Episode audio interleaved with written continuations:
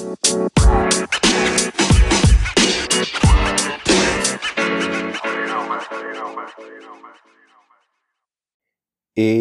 qué onda, eh, ya, episodio número 23, otro a calzón quitado. Y creo que entiendan, quiero que entiendan de verdad el objetivo de, de esta sección y es que todos tenemos algo que decir, todos tenemos algo que enseñar y todos tenemos a alguien de qué aprender, por muy por, por mucha experiencia que tenga esa persona, por muy poca que tenga también. Hay algo que tenemos que aprender. Tenemos una voz y necesitamos decir lo que está en nuestro corazón, en nuestras convicciones. Y hoy pues grabé, bueno, no hoy, pero el episodio de hoy fue grabado con Giovanna Ponce, que es la coordinadora, si se puede decir, de Hope for All, fundación eh, que ayuda a personas, animales y al medio ambiente. Fue súper vulnerable y tenés que escucharlo si alguna vez te has sentido rechazado. Tenés que escucharlo si alguna vez has sentido que tenés que hacer algo por la sociedad. tenés que escucharlo si alguna vez sentís que tus sueños no se están cumpliendo y sentís que estás viviendo una vida prestada, una vida que no es tuya. Joana finaliza diciendo en el podcast que ella prefiere mil veces vivir la vida prestada, esta vida prestada, que parece que no fuese de ella, a vivir una vida que ella siempre soñó que iba a ser para ella, vale la redundancia. Así que no lo quiero hacer muy largo porque igual hablamos mucho y espero de verdad que sea de muchísima bendición. Nos escuchamos el próximo jueves. Bye.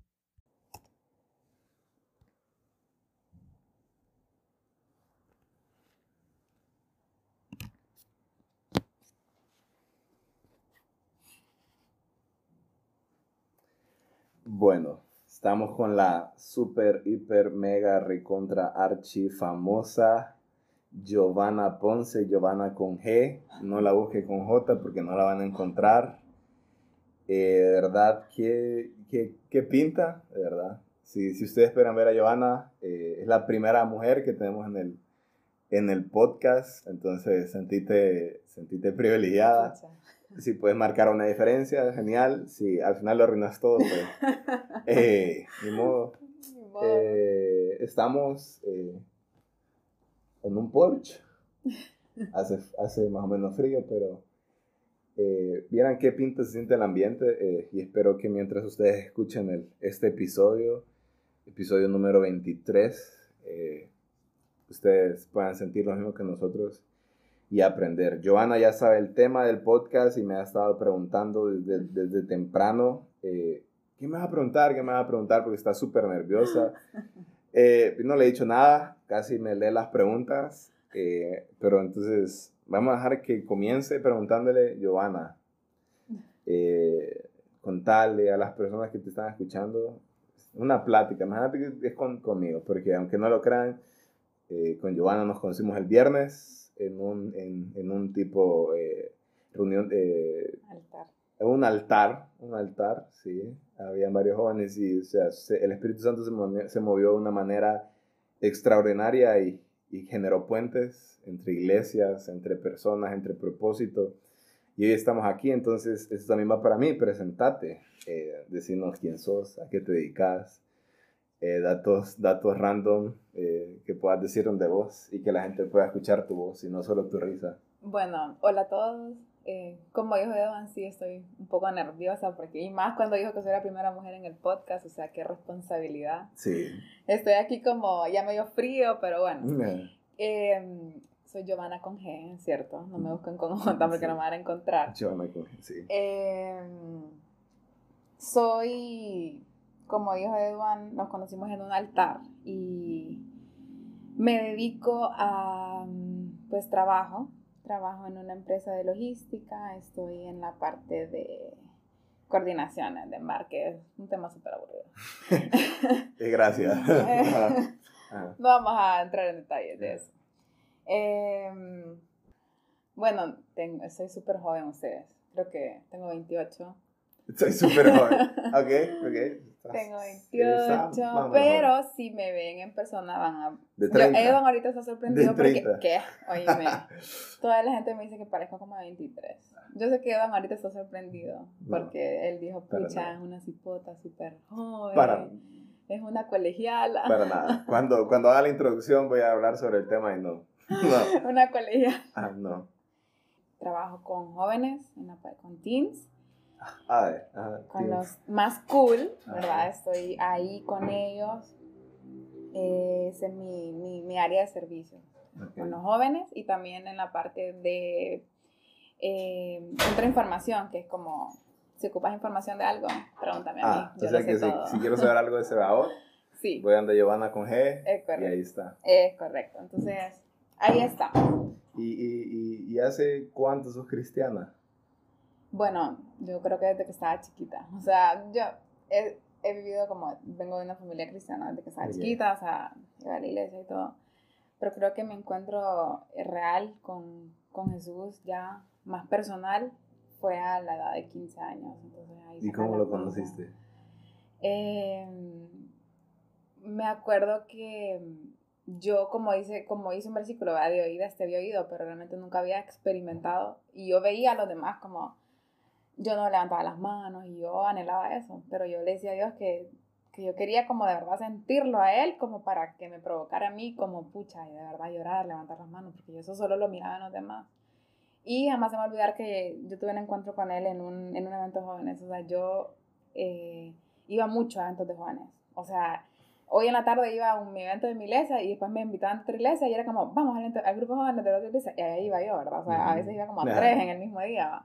Entonces, en uno de tantos, me acuerdo que estábamos en una montaña. Fue como una eh, experiencia súper bonita porque yo soy de Choluteca. Entonces, eh, vivo, o sea, ahí donde yo vivo bien caliente, ¿verdad? Entonces, esa, esa, esa reunión fue en una montaña súper helada. Es como el encuentro perfecto con Dios, ¿verdad? Es como, es como un retiro que tuve ahí. Y el Señor me encontró y, y pues desde ese día nos hemos amado. Pero, o sea, no he dicho el nombre del podcast, pero eso yo lo voy a decir en la, en, la introducción. Pero con el enfoque que vamos, eh, quiero saber detalles. ¿Qué te dijo? ¿Qué sentiste?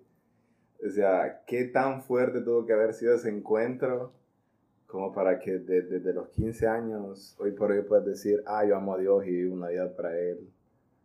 ¿Qué, qué, qué sucedió en ese momento? Porque te puedo contar la mía y no sucedió nada, pero, pero tuvo que haber pasado algo súper fuerte.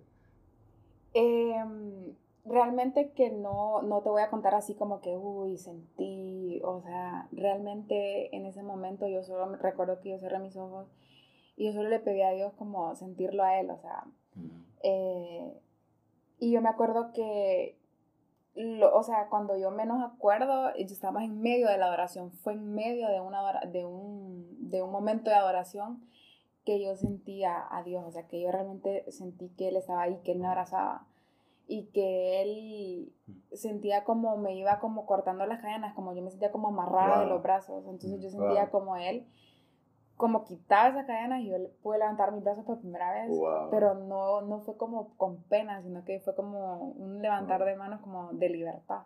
Entonces sentir esa libertad para mí fue, mm. fue como el inicio de... Entonces, ese es como, yo jamás voy a olvidar ese, ese fue como mi primer encuentro con el Señor y después de eso em, entré en el, en el primer amor, ¿verdad? Y, y Dios fue conmigo demasiado eh, preciso, o sea, demasiado, yo digo que soy consentida, soy súper consentida. Soy consentida en mi familia, pero también por Dios. Entonces yo, yo siento que Dios a tan corta edad eh, yo tenía un anhelo en mi corazón y, y, yo me levantaba todos los días en la mañana, en la madrugada, a mis 15 años, a, a pedirle eso y Dios me lo dio.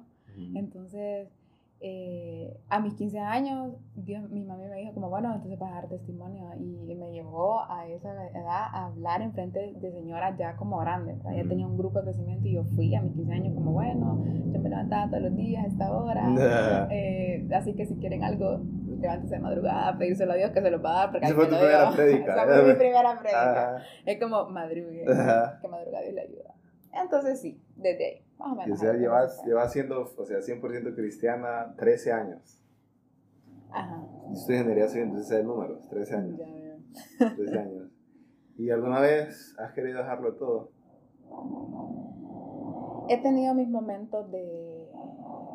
En, durante esa, esta etapa de, de, de mis 15 hasta ahorita, eh, tuve un momento de, de, como de rebeldía, por decirte. Tuve un momento de quiero ver qué hay, qué hay más allá de la iglesia. De la iglesia. Quiero.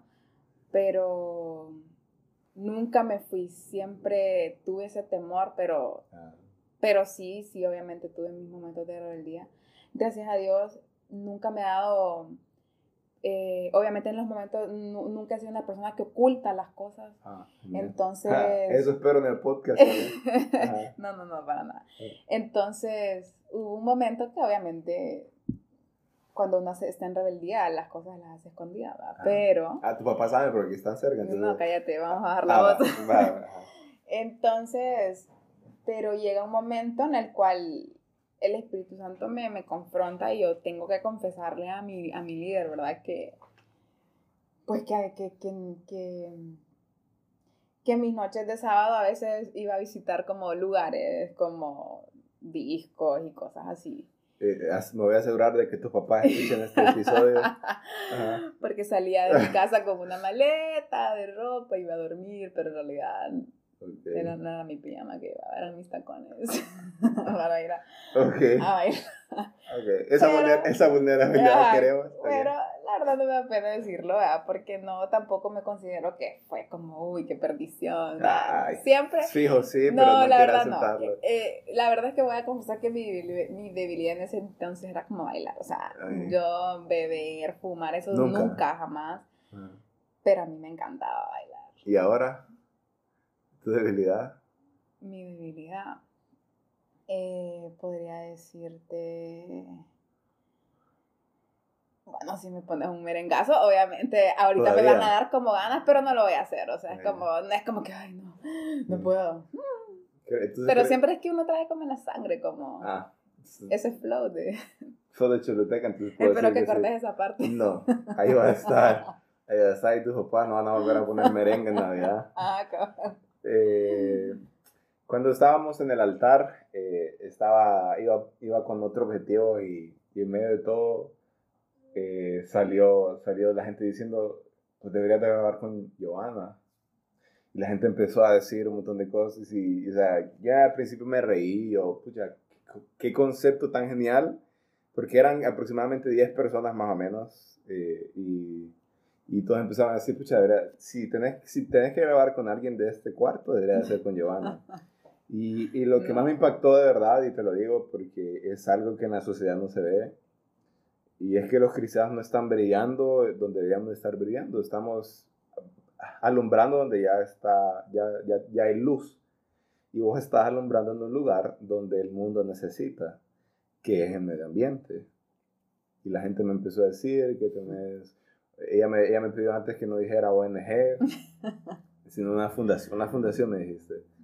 Entonces, eh, si puedes explicarnos acerca de esto, qué haces, qué tenés, eh, cuál es el objetivo, o sea, y aparte de las otras cosas que me mencionaron ese día, estas personas, o sea, de verdad, porque a mí me parece súper admirable, porque uno cristiano piensa, ah, lo mío es solo predicar, cuando estamos llamados a todas esas, ese tipo de áreas.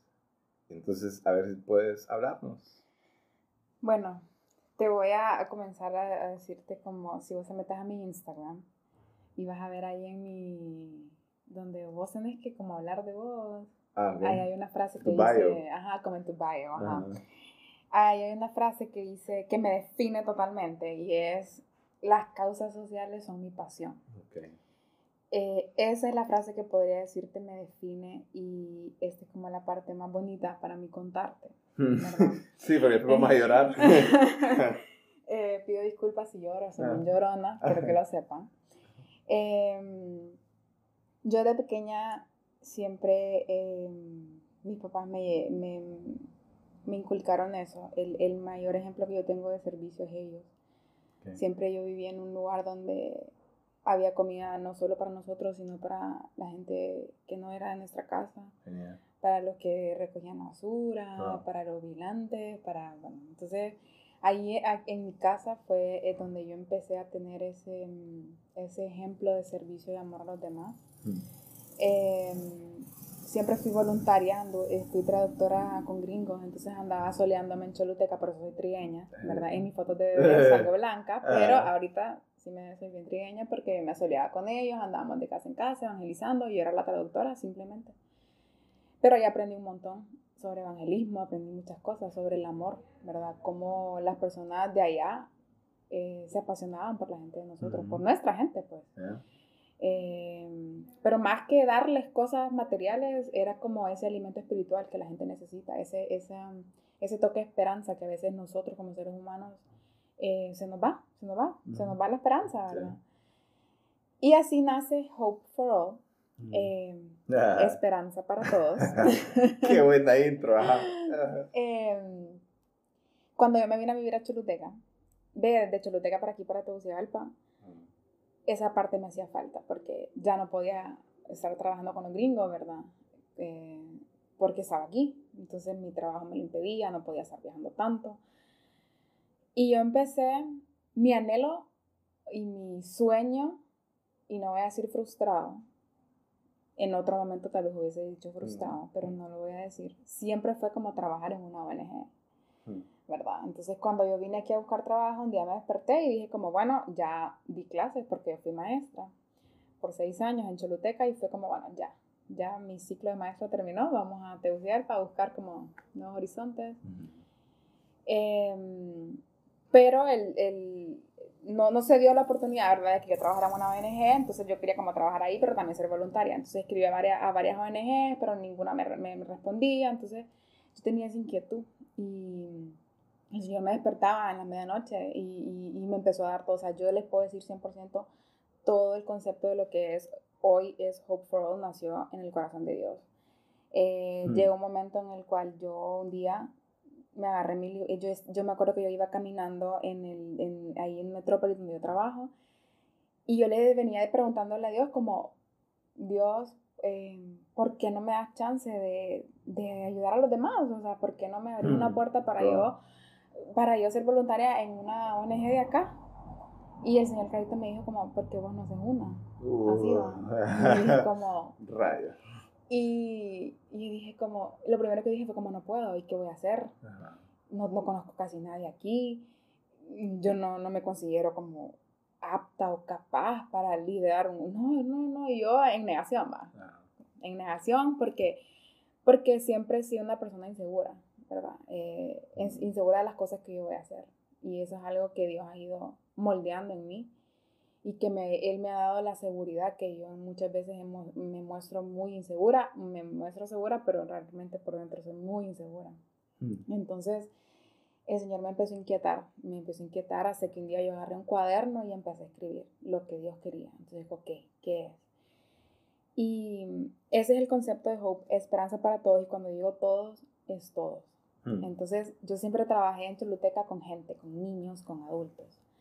Pero cuando vine acá, eh, empecé a tener un amor inexplicable eh, por los animalitos que yo miraba en la calle. O, la, o sea, yo, tenía una, yo tengo una acá, ¿verdad?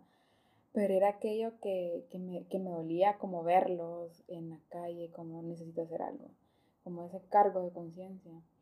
Y hmm. mucha gente, yo siempre leía que la gente decía como, ay, no, ustedes, ¿por qué en vez de a las asociaciones de, animales, como, ¿por qué mejor, mejor no le dan comida a, los niños de la calle si le dan a, a los, a mm, los perritos, verdad? Ah, dije yo, bueno, entonces, ¿por qué no hacemos algo que le ayude a ambos, verdad? Bueno, y así empecé, ese fue mi, mi enfoque inicial. como eh, ambas ramas, como adultos, niños, pero también ayudar a los animales. O sea, no ser como, o sea, apoyar a las fundaciones que se dedican meramente a los animales. Y em, después se fue desarrollando esto del medio ambiente, que, que es como, bueno, yo, el Señor hizo el, el, el, el, planeta y todo, y yo empecé como a tener ese interés de aprender más sobre ese tema, ¿verdad? Mm. Que obviamente es un tema que no todos sabemos, lo escuchamos allá a lo lejos, ¿verdad? Pero realmente que, que, es nuestro, nuestro futuro, ¿verdad? Entonces, eh, ¿cómo vivir una vida donde vos creas un impacto positivo en el planeta? Entonces, ese es el enfoque de, de Hope. Eh, en el logo que te lo voy a enseñar después, vos vas a ver una patita de un perro, una, una, una huella de, de, un humano, o sea, es un pie, pero también vas a ver una hoja. Entonces, mm. es como, el, es, es, y me atrevo a decir que no conozco otra organización que tenga las tres áreas. O sea, hay solo para el medio ambiente, hay solo para animales, hay solo para personas. Pero yo quería, y esa es mi, mi visión, de ser una organización tan grande que podamos abarcar las tres. O sea, nosotros vamos a reforestar, o sea, hoy un sábado me preguntas qué voy a hacer, no, voy a ir a reforestar y después, no, voy a ir a un asilo.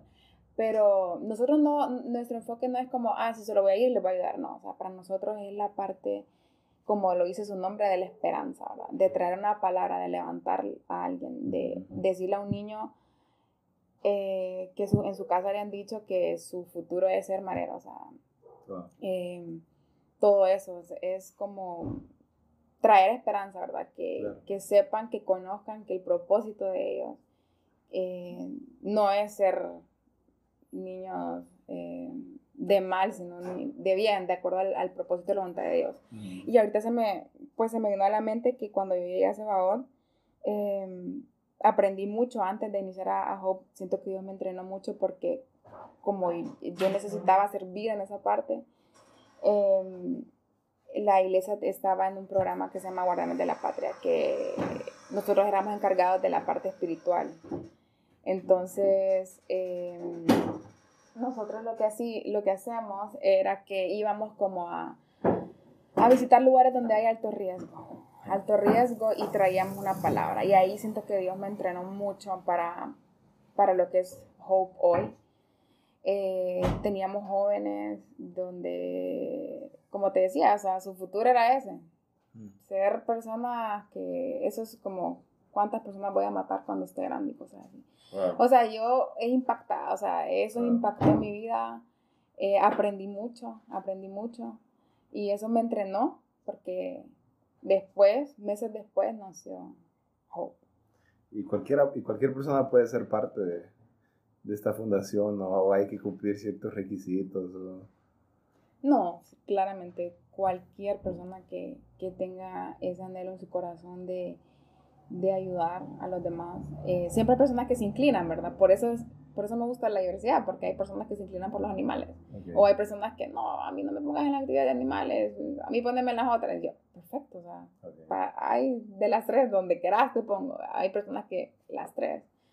Entonces, y, y eso, ¿verdad? Que tengan ese, ese amor, ese amor que, que, no es de nosotros, sino que es un amor que, que Dios nos da para que nosotros podamos eh, que los demás que se acercan a nosotros puedan sentir el amor de Dios a través de nosotros.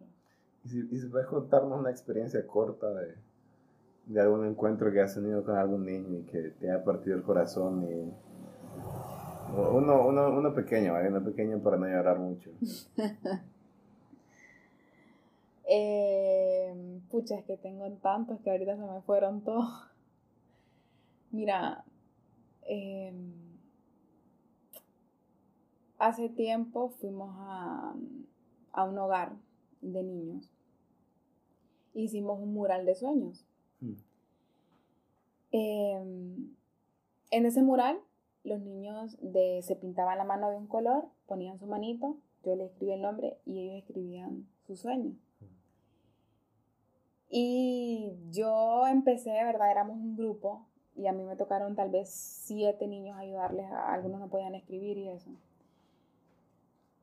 Y dos o tres niños me impactaron porque el sueño de ellos no eran, no eran como decirte cosas materiales. O sea, había niños que decían, no, mi sueño es tener un carro, no sé qué, y así. Pero esa sensación de abandono que ellos tenían, lo que ellos pedían era tener una familia, ¿me? Entonces hubo un niño que yo le dije que quiere ser cuando sea grande. Y, y él me dijo, tener una mamá y un papá. Entonces ahí te puedes dar cuenta vos eh, esa, esa, necesidad de, de, de, conocer a Dios como papá, ¿verdad? A veces vos escuchas como, ah, mira, Dios es como tu papá, tu papá es súper bueno con vos. Pero ¿qué pasa con esos niños que no, no conocieron un papá, que lo más que conocieron fue abandono, ¿verdad? Eh, y, y así como había niños que me decían eso, había niños que yo me quedaba impresionada porque me decían, yo quiero ser el mejor carpintero de todo el mundo. Y a veces uno dice como, como adulto, como, no, o sea, qué sueño más chiquito, pero para un niño ahí es decirle, sí, vas a ser mejor porque vamos a ver si ese niño va a ser un empresario de carpintería que va a hacer los muebles de, qué sé yo, qué estrella de cine, o sea, entonces a veces eh, cometemos ese, ese error de, de, ver los sueños de los niños como chiquitos, pero no. Entonces, eso también me marcó a mí, ¿verdad? De ver eh, cómo realmente los sueños que ellos tienen aún no estaban muertos al 100%, ¿entendés? Entonces, fue una experiencia súper bonita eh, y fue algo que, que me marcó a mí también, ¿verdad? Porque también yo he tenido mis sueños. Y no todos han sido, no todos los he cumplido, pero como te comentaba antes de que empezáramos el podcast, que no sé si me grabaste. ahí está, ahí. tal vez sí, vamos a, pensar. Eh, Dios cambia tus sueños. Dios cambia tus... Sí, creo que ya la gente ya va, ya va a entender por dónde va, entonces puede entender esto y ah, qué, qué genial porque es, es, algo que la mayoría de cristianos no hacemos. Yo quizás he sido parte de ese tipo de cosas, pero no muy seguido y de verdad llena mi corazón saber que hay gente que lo está haciendo y espero en algún momento poder ser parte. De, verdad te lo digo, yo se lo mencioné de verdad, te lo prometo, se lo mencioné a algunos hipotes de, de, con los que yo trabajo y sí, démosle viaje, te lo prometo, de verdad. Eh, ya dijiste, sí, ¿no? ya te voy a anotar en mi lista. De verdad, de verdad. y, y, si la gente quiere seguir eh, Hope for All, entonces está también. Sí, arroba hopeforall.hn en Instagram y hopeforallhn en Facebook. Bueno, ya, ya está hecho el llamado. Y, y, mientras, mientras hablábamos nosotros el viernes en el altar, en el altar, eh, yo le preguntaba eh, que, de qué podríamos hablar, de qué, cuál era. Y vino alguien y mencionó que procesos, procesos que te ha tocado vivir varios procesos súper fuertes y de verdad no quiero imaginármelo porque usted, porque usted la ven a ella y súper risueña y súper alegre, pero no quiero imaginarme de verdad y yo, yo le decía, quiero que sea súper vulnerable y, y decir, de aquí empiezan las lágrimas porque aquí vamos con todo, vamos a darle. Y, y me nace preguntarte de verdad cuál, sido, cuál ha sido el peor proceso que has vivido. Quizá hoy sea mayor, pero en ese momento, ¿cuál fue el, el proceso más grande que te marcó? Bueno, eh, ya tienen los ojos llorosos, para que lo sepan, dato, dato curioso. Em, creo, no, no creo, estoy seguro. Yo he tenido procesos, sí. Pero como dijiste, alguien mencionó la palabra procesos cuando hace poco, fue, el viernes en el altar. Sí, el viernes, nada. Em, yo te podría contar procesos que he pasado, pero creo que mi, mi mayor proceso es el que he estado viviendo en esta temporada. Wow. Fresquito. Fresquito y... Hmm. ¿Por qué? Porque estoy en, en, una etapa de la vida en donde vos escuchaste mi historia de Hope, ¿verdad? Em, cómo, cómo nació y qué bonito. Pero hay una parte, eh, hay una parte, bueno, como el, a la parte de atrás, como la backstage, por decirte, ¿verdad? Entonces, en este tiempo, eh, yo no sé si te ha pasado a vos, yo creo que a todos nos pasa que te dan como crisis existenciales. Y yo eh, estaba en un buen puesto en, en mi trabajo, un, puesto muy bueno, un puesto que, que me costó llegar, ¿verdad? No fue así nomás, que también fue un proceso. Eh, estar en un lugar donde las cosas eran complicadas, ¿verdad? Porque por muchas cosas. Y llegué a este, a este puesto y, y, yo fui feliz, o sea, qué bien, ¿verdad? ¿Te sentiste realizada? Me siento realizada profesionalmente, me siento realizada porque además de que soy una buena profesional, también tengo ayuda a los demás, ah, sirvo en la ah. iglesia, o sea, bien, pero llega un momento en donde yo siento que toda mi vida se desmorona. Porque siento que, el, que donde estoy, eh, Dios empieza como a, así te lo digo, a, a triturarme, hmm. o sea, a destruirme, a deshacerme en todo lo que soy. Hmm. Entonces, el proceso empieza por ahí. Em, tres años estuve, supe, tres años supe que no era yo del agrado de muchas personas ah. dentro de. No por cosas que yo haya hecho ni por cómo soy, sencillamente por ser quien yo era dentro de la empresa. Pero no me quiero ir ahí, sino que lo que te quiero contar es que llega un punto en mi vida que dicen, bueno, yo siempre fui una persona insegura. Entonces dentro de mi trabajo fui insegura. Y una persona insegura a veces las cosas no las hace muy bien. Entonces como yo era insegura, entonces era, bueno, siempre traté de dar lo mejor de mí y todo. Pero vos sos bueno para unas cosas y bueno para otras. Y yo encontré la cosa para la que yo era buena. Y empecé a sobresalir. Mm, mm. ¿Verdad? Como, bueno, voy a tomar iniciativa en hacer esto. ¿Por qué? Porque mi puesto me lo permitía, tener iniciativa y tomar ciertas decisiones. Entonces voy a, vamos a hacer esto, vamos aquí. Entonces algo que a mí me gustaba. Pero eso fue del, no fue del agrado de los demás.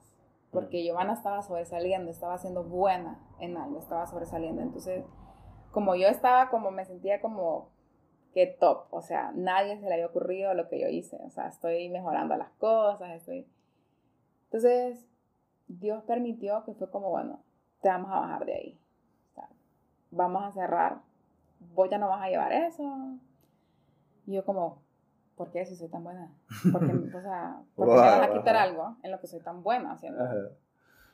Y, y para mí fue, un, fue tan difícil entenderlo, y te lo digo, fue tan difícil porque... Y la, y la gente puede pensar que, que lo puedes decir como con altivez, pero yo siento que lo estoy diciendo con mucha humildad, fíjate. Sí, o sea, un, o sea, uno, uno sabe que es bueno porque uno se prepara. O sea, no es que yo nací, pucha, soy súper buena. No, porque yo soy una persona que a mí me gusta saber de todo. Que si me preguntas de cualquier cosa, yo quiero saberlo. No te lo voy a saber todo, pero me gusta aprender mucho y paso. Entonces yo dije, pero yo paso en capacitaciones, yo paso, yo sé del tema, ¿y por qué se lo van a dar a una persona que no sabe nada? Hmm. Y yo como, bueno, eso fue el primero, boom, bueno, caí unos peldaños abajo, ¿verdad? No dije nada, pero había mucho dolor en mi corazón y mucho resentimiento mm. con las personas. Y me atrevo a decir que también un poquito con Dios, pero no dije nada. Porque yo lo amo mucho, entonces como, te voy a dejar, está bien, menos trabajo para mí, está bien, cheque. Después eh, cerraron el departamento de la que yo era la, la gerente, la, jefe. Cerraron, desapareció. Y ah. fue como, bueno, te vamos a pasar a otro lado porque tu departamento va a desaparecer. Y yo así como, bueno. Entonces ahí empieza mi, como mi, todo viendo para abajo. Después de ese momento, em,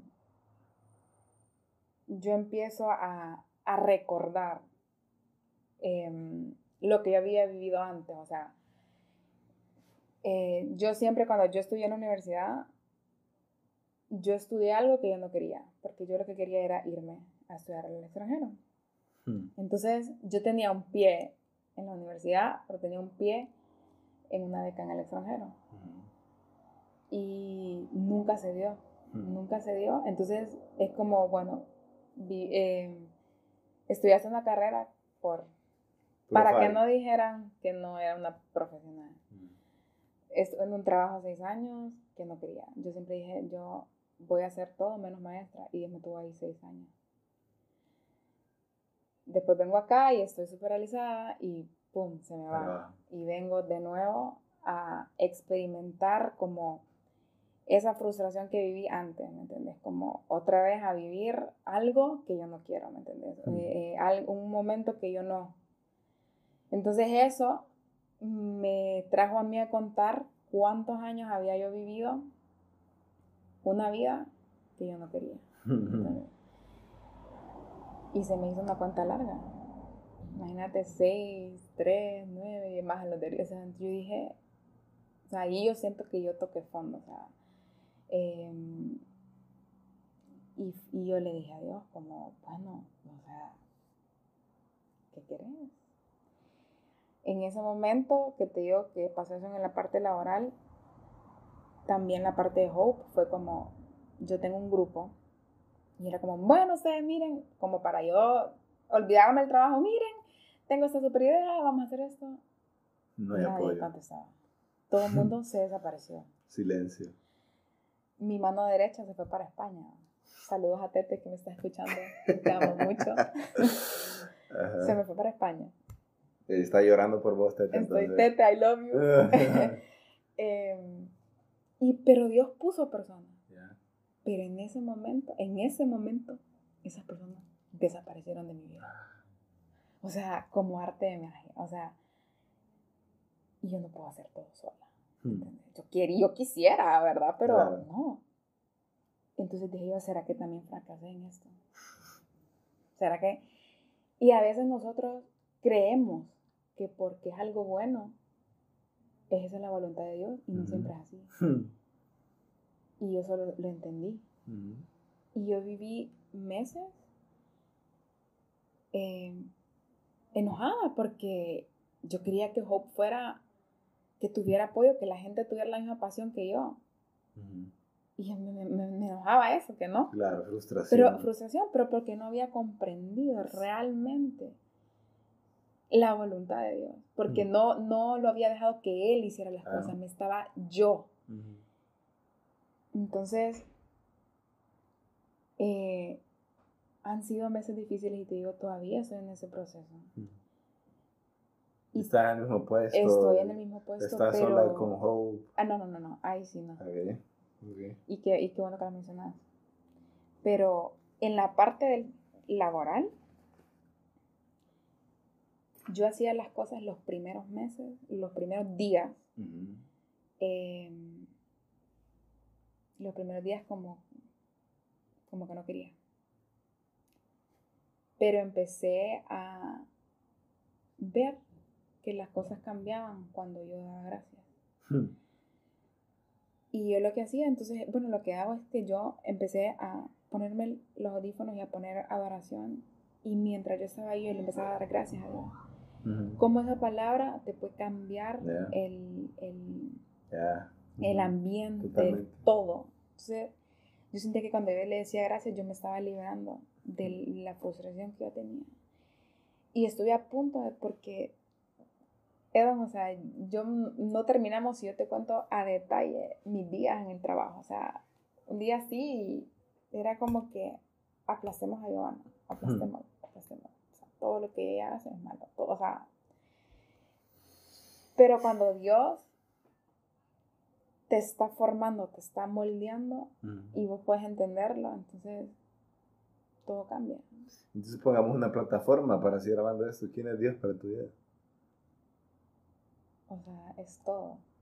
Es como, siento que, como una, me siento como una bebé, o sea, no puedo estar sin él, o sea, es como un bebé no puede no, no puede, no puede como caminar sin, o, ¿me entiendes? Yo siento que Dios para mí es eso, como que cuando estoy en el hoyo más profundo, Él está ahí como, ¿me entiendes? Entonces, eso, o sea, siento que sin Él, yo no podría, ¿me entiendes? Y, y, y, todo empezó a cambiar y yo empecé a agarrarle amor a las cosas. Hmm. Y así fui. Y qué bonito. Y, y, entonces ya. Volví otra vez a ser yo. Y, y, estuve, y tuve decisiones. Tuve un trabajo acá, otro. Pero yo no sentía paz. Porque era una decisión como por, porque me estaba yendo a, otro lado. Que yo sabía, yo no sentía paz de irme ahí. Y era como, ya, necesito que ya, me diga ya, sí o no. Yo, y yo me fui al baño, me acuerdo ese día, y yo le dije a Dios, dame paz en la decisión que voy a tomar. Y él me dijo que no, te necesito acá todavía.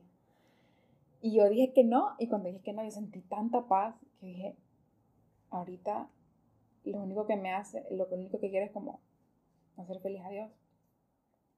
Y esa felicidad me va a hacer a mí feliz, me va a traer gozo. Y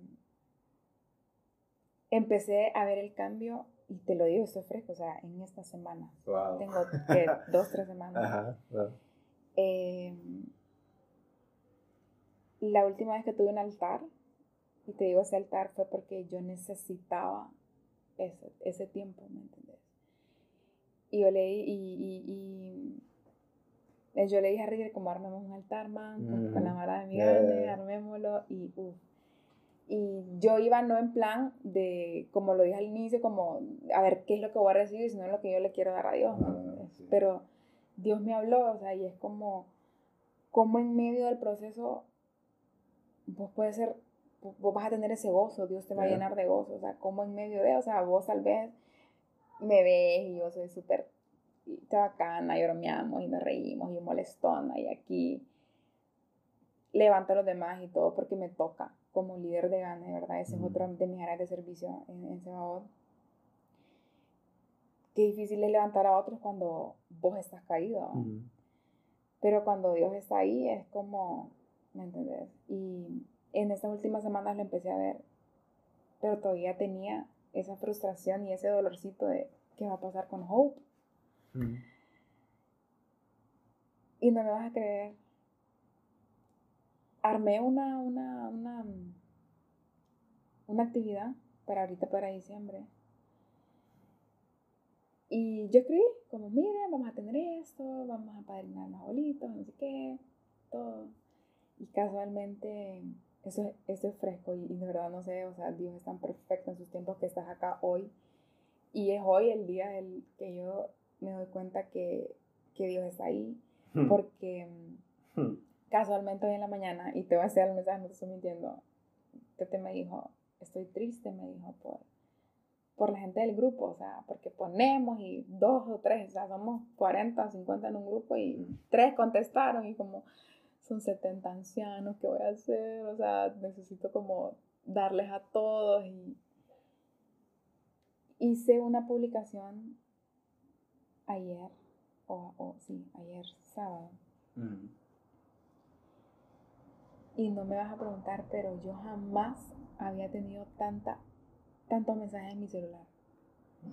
O sea, aquí donde lo ves el teléfono está explotando de mensajes de gente. O sea, la gente se enoja porque no les contesto, porque ellos quieren ayudar. Entonces, em, está, bueno, estábamos con mi hermana justo ahorita antes de que llegaras, como viendo, y, y es como súper bonito ver que que cuando, un, cuando un sueño empezó en el corazón de Dios, Él se va a encargar.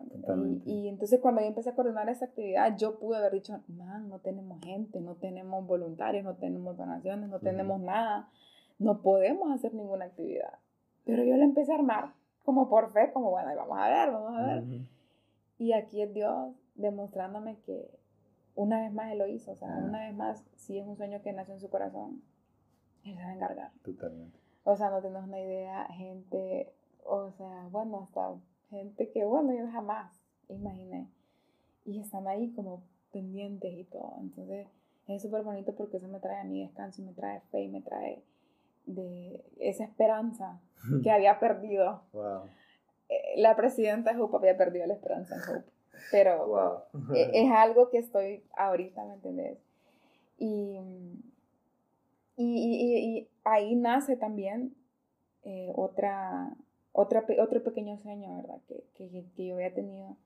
Y era como emprender, ¿verdad? Y, y esa, es otra, esa es otra área súper como vulnerable, podría decirte, porque como mi misma inseguridad siempre es como no, no vas a poder, o sea, lo que vos hagas te va a salir mal. O sea, si vos lo haces, si yo lo hago, va a salir mal. Si lo hace Evan, man, él, lo va a hacer bien. Entonces, ese era, ese era el pensamiento que yo tenía. Y, y o sea, vos te puedes imaginar vivir una vida así, donde vos crees que todos los demás lo van a hacer mejor que vos. Entonces, pero dije yo, le vamos a dar. Y empecé, y empecé, y empecé, empecé. Em, me metí a un, a un, era como de emprender, o sea, son 100 mujeres emprendedoras, presentas tu proyecto, de esas 100 ganan 10. Y la semana pasada me dijeron que había quedado ya entre las 10. Wow. Entonces, em, es algo que yo digo solo Dios. O sea, yo nunca me imaginé, jamás en mi vida, jamás en mis sueños de hace muchos años estaba esto. Nunca. O sea, yo como te digo, Dios cambió mis sueños, pero porque todo el tiempo yo siempre busqué como, a pesar de que yo tuve mis momentos de, de, frustración y de, y de, enojo contra Dios, o sea, yo creo que en algún momento lastimosamente todos somos así, pero es bonito como aceptar la voluntad de Dios y abrazar esa voluntad de Dios. Eh, y eso te va a traer bendición y prosperidad y te va a abrir puertas que nunca te imaginas. Amén. Y, y, hablando de eso, de viviendo una vida prestada y que estás viviendo algo que, que vos en algún momento crees, crees que no es tuyo. Yo sé que muchas veces es difícil eh, tomar decisiones, y más cuando la vida no es tuya, cuando estás viviendo una vida que no te pertenece. Estoy seguro que es más difícil porque la carga de ser mayor. Eh, eh, cuando hay problemas, te cae el peso a vos entonces, ¿cómo sabes cuando estás tomando algún tipo de decisión que es la voluntad de Dios? ¿Cómo estás segura que ese es el lugar correcto? ¿Cómo estás segura que ese paso que vas a dar es el que Dios quiere que des? Fíjate que todo lo centro en la paz que yo siento. Em, yo soy súper estresada. Okay. Soy súper nerviosa. ¿Está mal ser estresada y ser nerviosa? Es pregunta. Es pregunta. Eh, a veces. Porque se me viene a la mente como cuando, no sé, como no te afanes, o sea, dejas hacerlo Dios, pero yo es como, me da como, no sé, como, ay, no. Entonces me estreso mucho y no, no, no, no, yo creo que es malo, pues. Okay. Ser tan estresado, ¿me entiendes? No, porque quería escucharte todo. no es, no es bueno estresarse, eh, em, pero cuando yo voy a tomar una decisión, yo siempre, y eso es algo que, que también a veces que te quiero contar, que cuando yo voy a tomar una decisión, yo siempre busco consejo, ¿verdad? Gracias a Dios mi círculo de amistades son gente de la iglesia, son gente, ¿verdad? Em, mi supervisor de ganas es mi consejero también le mando un saludo. Espero que me esté escuchando. eh, él me conoce desde que tenía 15 años y es una persona que ha creído mucho en mí. Mm. Y aún cuando yo no he creído. Entonces, eh, yo busco mucho consejo. En mis pastores también. El, el, pastor Díaz es mi otro consejero. O sea, yo le pido una cita hasta para las cosas más pequeñas, hasta cuando para mi negocio, o sea, nos sentamos a no hablar de, de consejería de no, sino que sentarnos, vamos a hacer números, que, que yo necesito que usted me ayude en la parte emprendedora. O sea, y, él tiene esa, ¿verdad? O sea, si yo necesito un consejo de eso, él va a estar ahí. Y, y eso he tenido, que he buscado consejo. Pero al final del día, que va a tomar la decisión soy yo. Y al final del día, quien me va a dar a mí ese sentimiento de paz es Dios. en mi momento de intimidad con Él. Y a veces se me olvidaba. O sea, era como, le preguntaba a todos y todos era como, llegaban a una conclusión, ¿verdad? Como, bueno, de todos mis consejos, yo puedo llegar a esta conclusión. Pero después decía yo, bueno, yo ni he hablado con Dios de esto, o sea, tuve que haber ido ahí en primer lugar. Totalmente, Pero me fui, a, me, me, fui como por, cuando me puedo ir directo a la fuente, ¿me entiendes? Y muchas veces me ha pasado, pero he aprendido a que voy ahí primero. Y si siento paz, porque yo, como no soy tan, por eso tiene que estar estresada, porque yo siento cuando estoy estresada y cuando estoy, pero si yo siento paz en algo, yo sé que viene de Dios. ¿Y alguna vez has hecho algo que creías que era de parte de Dios y no lo era? ¿Has cometido un error creyendo que fue Dios que te habló y en realidad no era eso? ¿Has tomado alguna decisión que ha marcado tu vida o, o no tan marcado tu vida, pero que sabes que al final te hice cuenta que no era Dios. Probablemente sí. ¿Cómo cuál? Pucha. Em, es que no sé, o sea, se me va como una en específico, pero han habido decisiones que yo he tomado que han sido erróneas, pues. Y que tal vez yo creí, vaya, puede ser en los tiempos, tal vez. Eh, que yo he hecho las cosas. Entonces es como, voy a, yo quiero hacer esto, pero tal vez no es el tiempo de Dios, pero yo lo hago igual, aunque no era el tiempo. Entonces, como no era el tiempo, salió mal.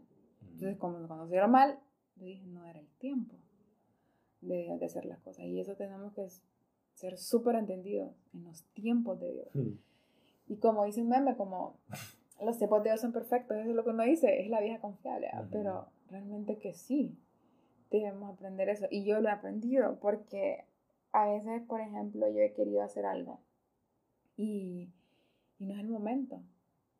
Y Dios me cierra una puerta, pero yo busco abrir una ventana por allá y boom, ahí voy al suelo. Entonces me levanto por andar de acelerada, de estresada, que soy súper impaciente. Esa es mi palabra. Hmm. Soy súper impaciente, pero Dios trabaja en eso y ha trabajado por muchos años y sigue, porque aún así me estresa la computadora cuando no se apura.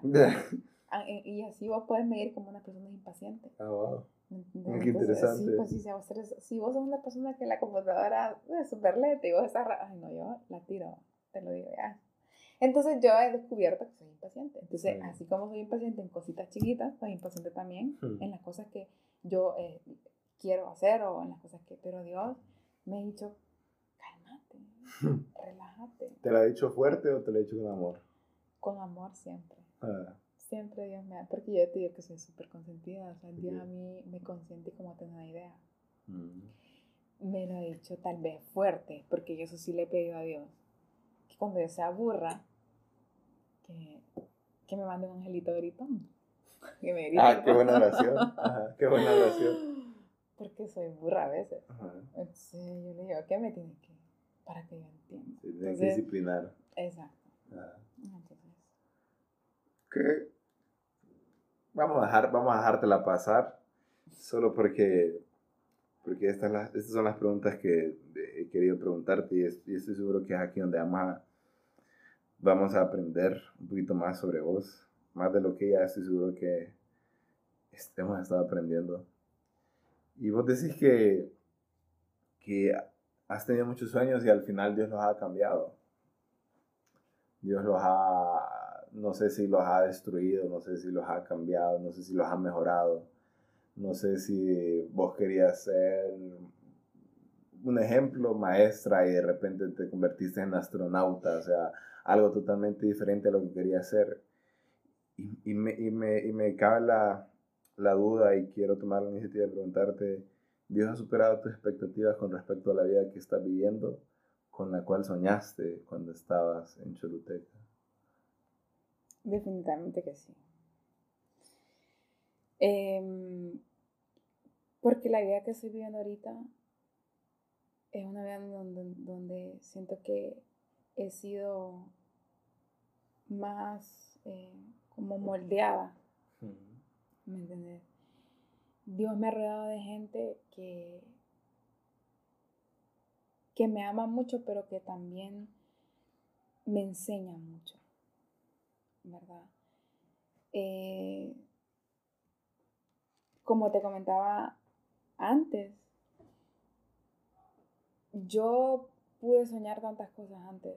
Yo pude decirte yo que yo en estos momentos de mi vida, si hace 10 años, a mis 18, vos me decías cómo te ves en 10 años. Yo ahorita, yo hace 10 años, yo, ah, bueno, pues una super maestría del extranjero, viviendo, no sé, en Dubai, o sea, una man super allá. ¿Me entiendes? Eh, pero soy una man súper normal y la gente dice que, que, soy famosa, que soy influencer, pero, pero nada que ver, pero eh, estoy en un punto que, que, he aprendido tanto de las personas que me rodean, pero también de los procesos que he pasado. Y nada, no cambiaría nada porque todo lo que pasó me trajo aquí, a este momento, con vos, en hmm. este podcast. O sea, si no hubiera pasado todo, no estaría acá, sentada, contándote todo esto. Es una frase cliché, creo. ¿Cuál? Esa de no cambiaría mi vida porque es lo que... Pero entonces, entonces, vaya, pongámonos en esta situación. Pongámonos en esta situación. Es tener 18 años de nuevo. Y tener toda tu vida por delante. O sea, regresaste 10 años. Le sueña a toda persona que ya está viviendo una adultez y, y ya tiene que independizarse. O sea, regresaste a los 18 años y todos tus sueños vuelven. Y sale Will Smith el de la lamparita y él te dice, te voy a conceder todos tus sueños. Vas a poder sacar tu maestría internacional, eh, vas a poder estar en Dubai en un edificio de 100 pisos, qué sé yo, o sea, o sea, de verdad, poder cumplir todos tus sueños, poder vivir la vida que en algún momento soñaste para vos. no sé si todavía lo soñás, pero Quizás en ese momento lo soñaste. Y si, yo, y si yo pusiera la lamparita que significaría toda tu vida, el sueño que tuviste en algún momento, no sacando el factor Dios, sino poniéndole, dejándole ahí, porque estoy seguro que ya eras cristiano a los 18 años. pero, pero dejándole la lamparita y sabiendo, puedes vivir esa vida, puedes vivir tus sueños, puedes vivir tu propia vida. Y al otro lado, una mano humilde y sencilla la vida que hoy tenés. Donde no estás viviendo ni tus sueños, donde estás viviendo una vida prestada. Si tuvieras que elegir entre una vida propia cumpliendo cada sueño que, tuviste o tenés, no sé, a la vida que estás viviendo hoy, ¿qué harías? ¿Cuál elegirías? Sé vulnerable.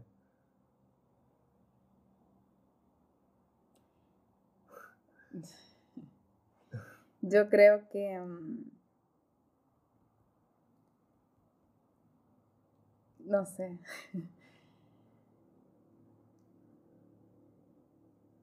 Volvería, como te dije, a esta, a este momento.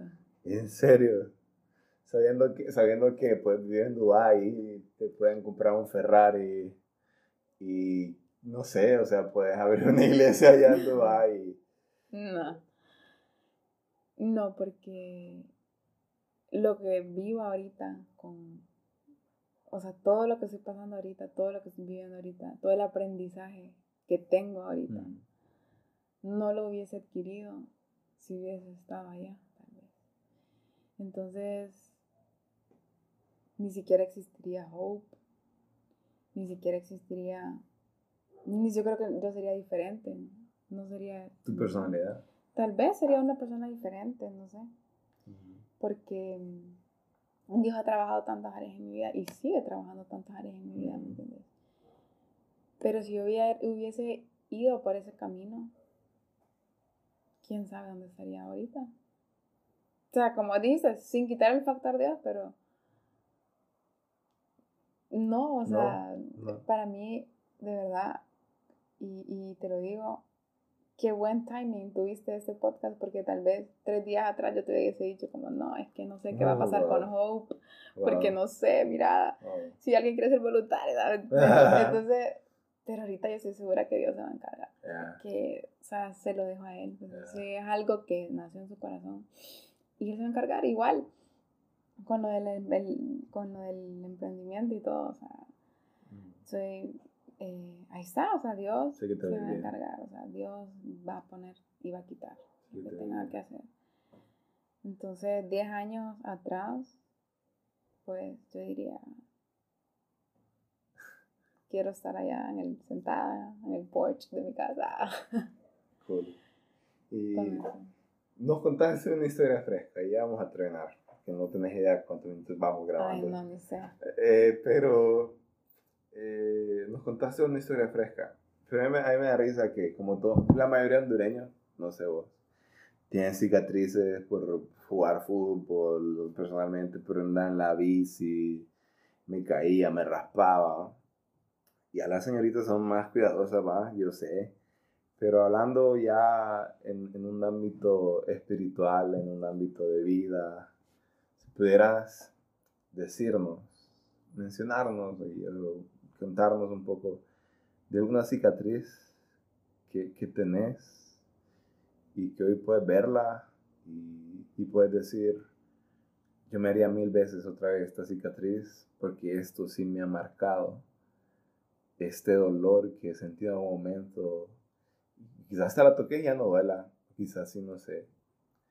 Pero ver esa cicatriz de nuevo y, decir, yo quisiera vivirla de nuevo porque esto de verdad me hace Giovanna con G. ¿Qué, cicatriz sería? ¿Qué, golpe sería dentro de...? Porque eso me estás contando, es súper reciente, pero ¿qué cicatriz nos podrías enseñar? Yo creo que sería... Mm, y esa cicatriz, te voy a decir que... No sé si, si has escuchado la frase que dice como te sangra la herida. Como tienes una herida, se te cierra y, y, de repente te golpeas y te vuelve a sangrar. No saber en qué ranchera escuchaste. no saber en qué ranchera escuchaste, pero no. Yo creo que son frases sureñas, que no la conocen. Ah, como, cuando alguien dice algo es como, sangra la herida. Supongamos que sí, dale, dale, Supongamos que no fue ninguna ranchera. no escucha rancheras, ¿va? Dale, dale, dale. ¿Por qué relacionan eso? Dale, dale, dale. No vamos a pensar nada mal de ti, Iván. Dale. Pucha. Yo, yo creo que una cicatriz es algo que ya se, ha curado. Y esta es una cicatriz que fue curada, pero que fue reabierta. Hmm. ¿Me entiendes? ¿Hace poco o hace mucho? Me gusta que sea fresca. bueno, no sé, es que. O sea. Es que no sé ni cómo decirlo. Yo, desde pequeña, y yo te lo digo, lo recuerdo perfectamente. Viví. O sea, y estaba chiquita, ¿verdad? Chiquita, joven. Eh, recibí mucho rechazo de los demás. Mm. Por muchas cosas. O sea, entonces eso como niña te marca, ¿me entiendes? Porque ya hay una, algo de rechazo en tu vida. Mm. Em, he sido una persona amada en mi casa. Pero igual al mismo tiempo ha sido rechazada, ¿me entiendes? Como desde pequeña en fuera. Pero llegó un momento cuando ya estaba en mi adolescencia, ya cuando era senior y todo, Joana súper cool, o sea, esta man se lleva con todos los varones, o sea, yo, yo soy, soy bien varonera, me llevo, me llevo más con varones que con mujeres. Hmm. Eh, por lo típico, porque las mujeres son más chismosas que la porque No, no sé, fíjate, que tal vez por mi personalidad, no, sé, que soy bien pan sin sal, así como... Ah. Pero tengo mis amigas que las amo mucho, les mando un saludo. Hay visitas, Cindy, todas mis amigas. Entonces me resiento haciendo la avención. Pero la verdad es que mm, eso es algo que te marca. Entonces, toda tu vida gira en, que no querés ser rechazado. Y esa es la cicatriz que te digo, sí, fue nada porque después de un tiempo fue como, esa manga super cool. Super popular. Super popular. Pero ¿qué pasa cuando estás ahí al fondo del, del abismo y sentís el rechazo de la gente que está más cerca de vos? Em, y no, o sea, no te quiero decir como de qué gente, ¿me entiendes? Pero cuando... Gente cercana. Cuando la gente es súper cercana a vos, es como, te ponen como, no, o sea, y otra vez vuelves a sentir como ese rechazo, ¿me entiendes? De, lo, de los demás. O eso, o cuando vos esperas como que la gente súper cerca de vos crea en vos. ¿Me entiendes? Entonces yo he sido súper segura, o sea, estoy, estoy emprendiendo, estoy haciendo ese hope, estoy... Pero ¿qué pasa cuando la gente es súper cercana a vos? No cree en lo que haces. O lo ven como, está mal, ¿qué es lo que está haciendo? ¿Qué es lo que está, qué es lo que es? O sea, no. Y por eso siempre he ocultado.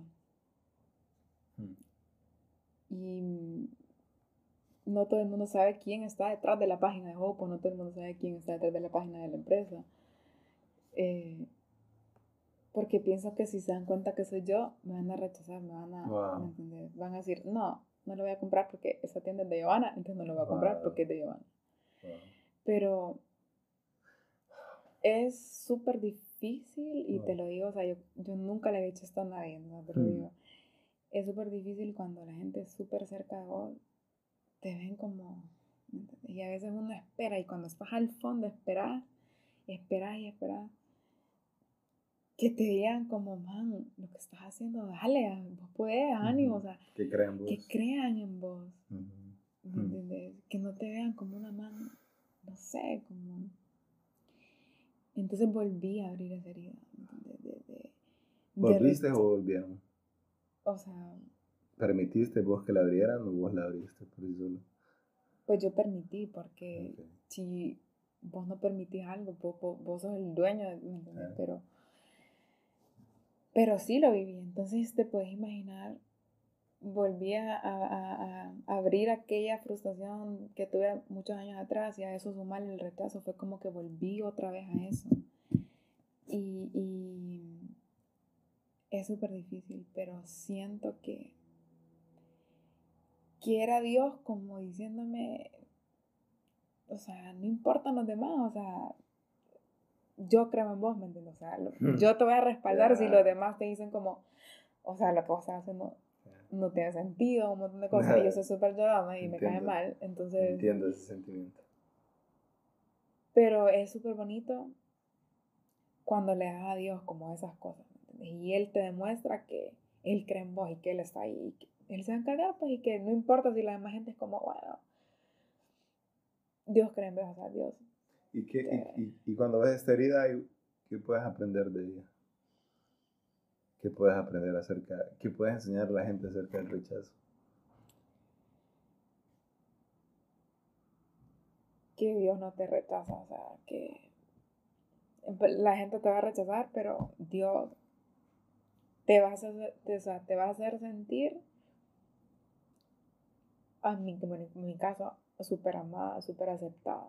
O sea, mm. Dios te acepta. Dios te acepta. Y si los demás te rechazan, es como, bueno, o sea, eh, no todo el mundo, no todo el mundo te va. Y, aprender a vivir con que no, no, no siempre todo el mundo te va a aceptar, pues tal vez. Y lo, pero lo más importante es que Dios te acepte, que Dios te ame, que, creas hmm. que realmente vales, que, te creas lo que Dios dice que sos. Vales la pena. Obvio, obvio, sí. ¿Hay, hay, alguien yo sé que, yo sé que no tenemos que tener mayor concepto del que tenemos sobre nosotros, pero en lo que haces ahorita, ¿hay alguien mejor que vos? No, pues sí.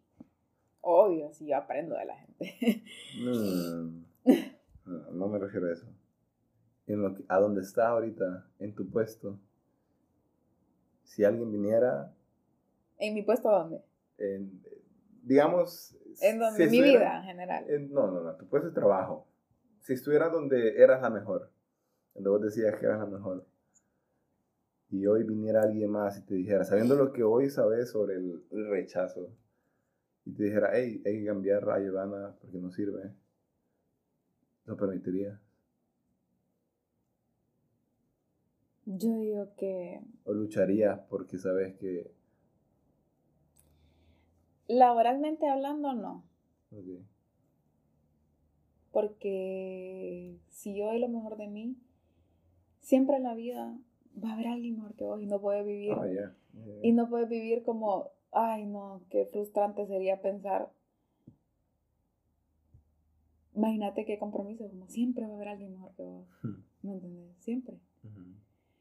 Y creo que no es el punto de creerte el mejor, sino sentir que lo que haces lo haces con excelencia y para Dios.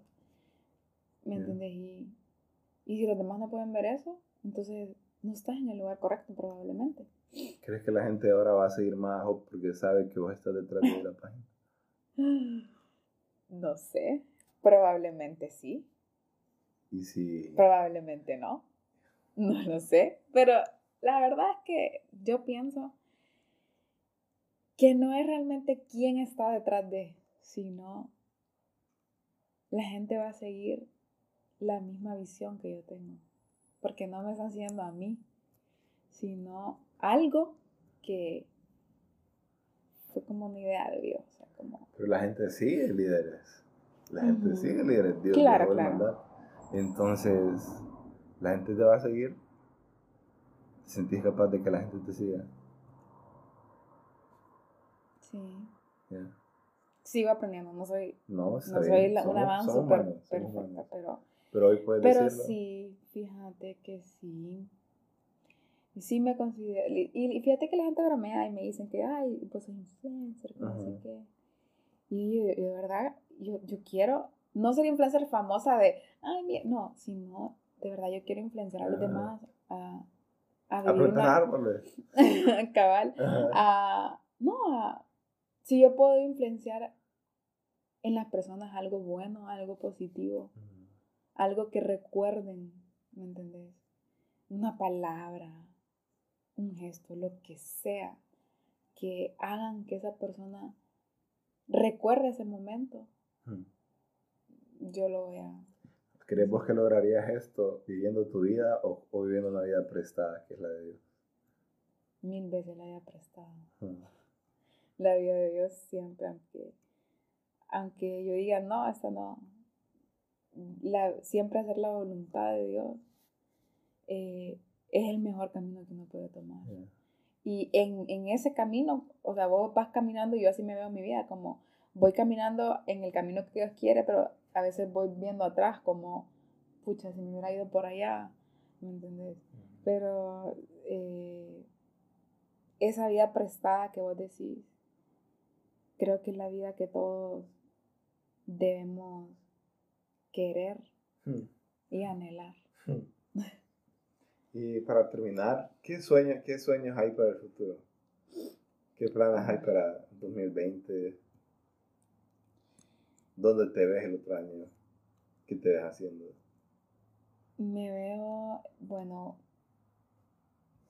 quiero dedicarme 100% a, a, a, lo que yo amo. Quiero hacer lo que amo. ¿Y que amo yo? Como te lo dije al inicio, las causas sociales son mi pasión si eso es lo que Dios quiere para mí, si Dios me va a llevar a un lugar donde yo todos los días mi trabajo sea eh, poder ayudar a los demás, yo lo voy a hacer, ¿me entiendes?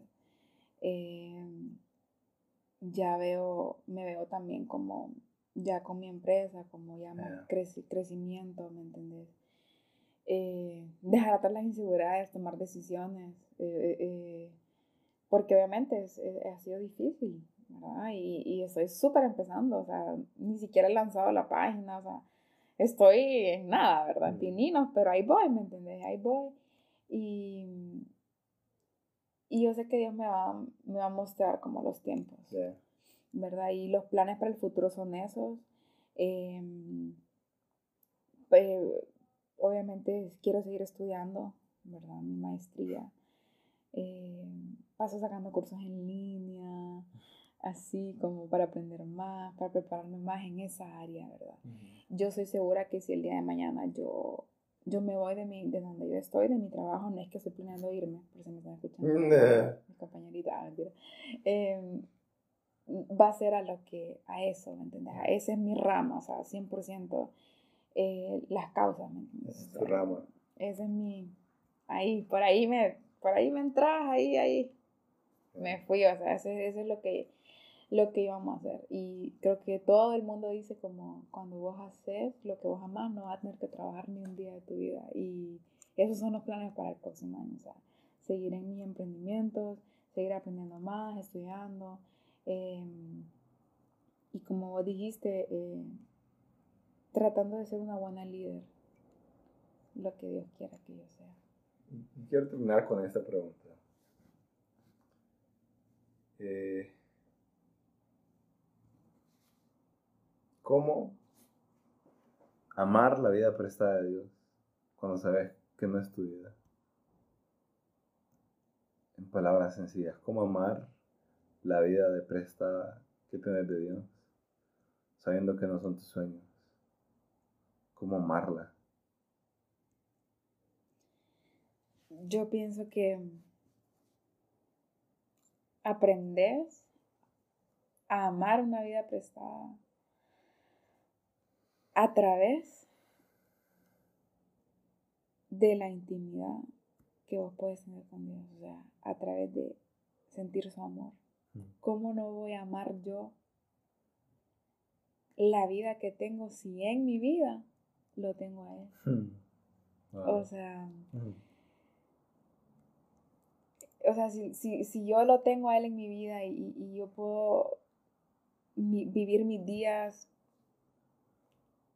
viendo hasta las cosas más pequeñas como son obras de Él, esas cosas tan pequeñas, yo siempre lo digo, cosas tan chiquitas como encontrar parque donde nunca hay.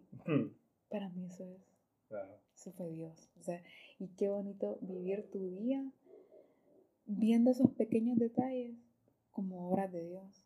¿Cómo no vas a amar tu vida así? ¿Cómo no vas a amar tu vida prestada si si vas viendo a Dios en cada cosita pequeña, si vas aprendiendo a ver a Dios en cada cosita pequeña, buena o mala. ¿Vale la pena vivir una vida para Dios? Mil, mil veces que sí. La verdad sí. ¿Para qué te lo digo? Es, creo que es como el, la meta de todo el mundo, o sea, que todo el mundo debería tener como meta de vida, mm. vivir la vida que Dios quiera que viva. Sí. Siento que la gente va a aprender mucho. Eso espero. Si no, pues lo cortas todo y solo dejas ahí la risa. Sí, si no lo borro y no lo subo. Lo borras y borras mis partes ahí. Sí, solo dejo mis preguntas así que la gente conteste. Ajá, que ellos contesten.